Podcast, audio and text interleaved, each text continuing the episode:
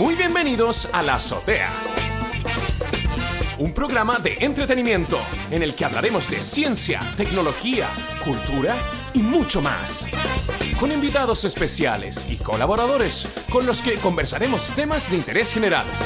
Siempre con un toque de humor.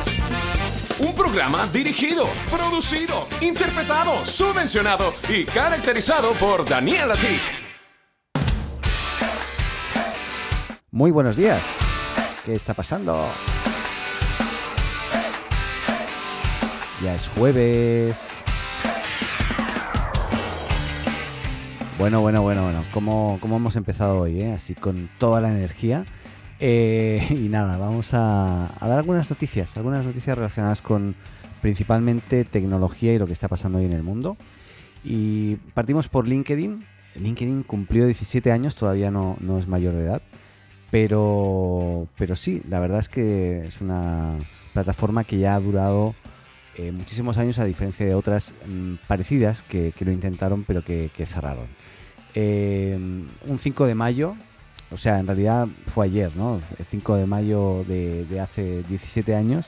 eh, cinco, cinco amigos, no sé si eran amigos, pero Reid Hoffman, Allen Blue, Konstantin Wericke, Elik Lee y Jean-Luc Bailan crearon LinkedIn, para que se hagan una idea, nueve meses más tarde, eh, ya se estaba gestando desde el principio, eh, eh, nació Facebook.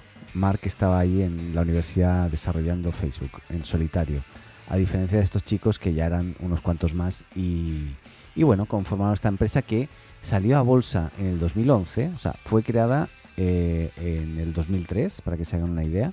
En el 2011 sale a bolsa y eh, en el 2016 eh, la compra Microsoft por 30 billions, 30 mil millones de dólares, convirtiendo la compra en la mayor jamás realizada en una empresa de tecnología. ¿no?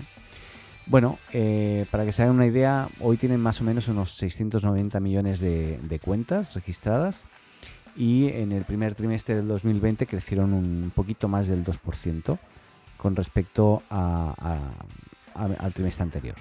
La verdad es que es una compañía en este aspecto bastante hermética en cuanto a número de usuarios mensuales o diarios, así como otras como Twitter, etcétera, eh, son muy transparentes. Ellos, al contrario, son bien herméticos. Y hace poco lanzaron una funcionalidad eh, para hacer entrevistas por videoconferencia desde la misma plataforma, mm, destinado a los hunters que de alguna forma puedan comunicarse directamente y que no tengan que estar eh, pimponeando con el, con el candidato, eh, dame tu Skype, dame tu Hangouts, dame tu Google Meet o tu Zoom, sino que directamente desde la propia, plataforma pueden establecer hoy ya este tipo de eh, eh, perdón, entrevistas remotas sería.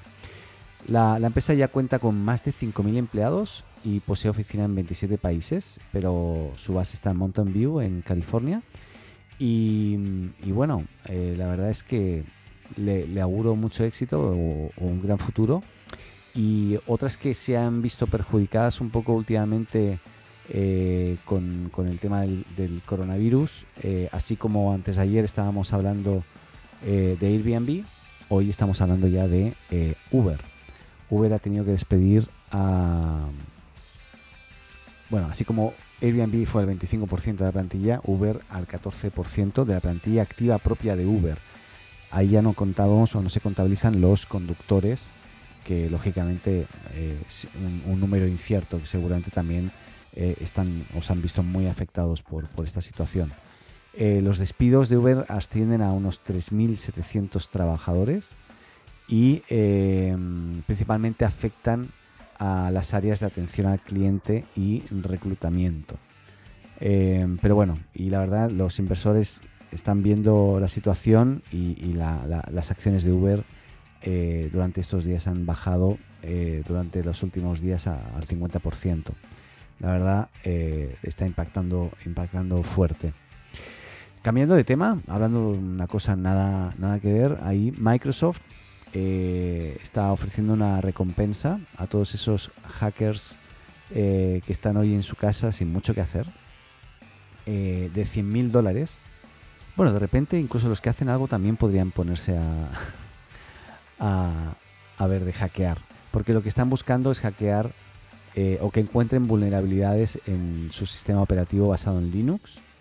Eh, esta recompensa eh, es para o será para aquellos que consigan hackear Azure Sphere OS, que es el primer sistema operativo basado en Linux de la, de la compañía. La verdad es que esto lo hacen, no solamente lo ha hecho Microsoft en, en otros casos, lo, hacen muchos de los grandes o grandes plataformas de, sistemas operativos o, o, sistemas operativos de red. Em, en este caso ha llamado este reto el Azure Sphere Security Research Challenge em, y es una extensión del Azure Security Labs, que es la plataforma básicamente que genera nuevos servicios eh, basados en, la nube de Azure. Y, bueno, básicamente puede acceder o puede presentarse cualquiera que rellenar una solicitud antes del 15 de mayo, quedan pocos días. Yo voy a dejar el link del formulario en, la nota de este episodio. Y, bueno, la idea es eh, encontrar todo tipo de, vulnerabilidades, más concretamente eh, a aquellos que consigan ejecutar código en el subsistema de seguridad que se llama Plutón, que yo ahí ya no me he metido, ya estoy un poco perdido con tanto nombre, pero que es básicamente el entorno operativo en el que se ejecuta únicamente el monitor de seguridad proporcionado por Microsoft. Bueno, básicamente en las, en las eh, en el formulario y los términos y condiciones están las especificaciones técnicas del desafío y invito a todos aquellos que tengan un rato eh, un rato que, eh, que gastar en, mirar o ver de hackear este sistema y ver qué, pasa. Eh, les deseo éxito. Ojalá haya alguno en Latinoamérica que consiga encontrar alguna vulnerabilidad, porque hay varios premios en realidad. Pero bueno, y Cambiamos y terminamos ya con el, mm, lanzamiento pronto de lo que se va a llamar WhatsApp Payments. Eh, van a partir por India eh, y lo que van a permitir es cobrar a través de la plataforma, aunque básicamente su funcionamiento es muy sencillo, o sea, se, asemeja en parte a lo que los usuarios eh, en otras partes, como por ejemplo en España, pueden experimentar con plataformas como Bizum, hay otras muchas a nivel internacional, que permiten hacer transacciones digitales a través de una interfaz de pagos unificados, lo que se llama un aglutinador de pago, lo que podría ser también Mercado Pago en Latinoamérica. Igualmente, como no lo he visto, no puedo asemejarlo o decir o confirmar que es exactamente lo mismo, pero basa, o trabaja básicamente a través de cuentas bancarias. Entonces, la verdad, todavía no entiendo muy bien cómo, cómo trabaja, pero lo importante es decir que se despliega una función dentro del servicio de WhatsApp y las transacciones se hacen banco a banco, o sea, no es a través de una tarjeta de crédito como tal, sino que me imagino que uno pone su tarjeta de o agrupa o pone su tarjeta del banco, perdón, tarjeta, su cuenta bancaria, tanto el que quiere pagar como el que quiere vender o el que quiere recibir el dinero y a partir de ahí uno establece el dinero que quiere transferir y a través de una app interna, me imagino, eh, va a hacer la transacción directamente. Por lo tanto, no va a ser a través de tarjetas de crédito como tal, sino a través de transacciones eh, banco a banco, eh, a través de la propia plataforma, em, embebido dentro de la plataforma. Eso es un inicio, ya veremos cómo evoluciona, porque estamos pensando que esto solamente es y va a afectar, en este caso, a India inicialmente. Con eso terminamos. La idea es eh, eh, en esta dosis diaria dar información compacta, temas interesantes del día. Em, Estas son cosas que igualmente pasaron ayer, la mayoría de ellas, pero bueno, las comento hoy y vamos a ver qué tal evoluciona este día para explicarles mañana. Em, les recuerdo, nos pueden seguir en la Azotea Co en todas las plataformas, Twitter, Instagram, Facebook, incluso en TikTok. Y eh, cualquier cosa que quieran que hablemos o profundicemos, no duden en comentarnos a través de las redes sociales y ahí estaremos. Les agradezco, yo soy Daniel Atic y les espero en un próximo, eh, una próxima dosis diaria en la azotea. Hola, me llamo Paco. Si te gusta la azotea, síguenos y suscríbete en tu podcast amigo. Y recuerda, comparte con tus amigos, ah, y también con tu enemigo, ¿eh? Y eso ha sido todo. Hasta aquí este episodio de la azotea. Muchas gracias por escucharnos y llegar hasta aquí. Y no lo olvides, si te gustó, suscríbete o síguenos en tu plataforma de podcast preferida y no olvides compartir y hacer tus comentarios en las redes.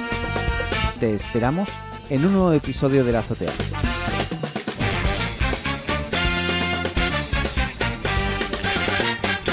Adeu.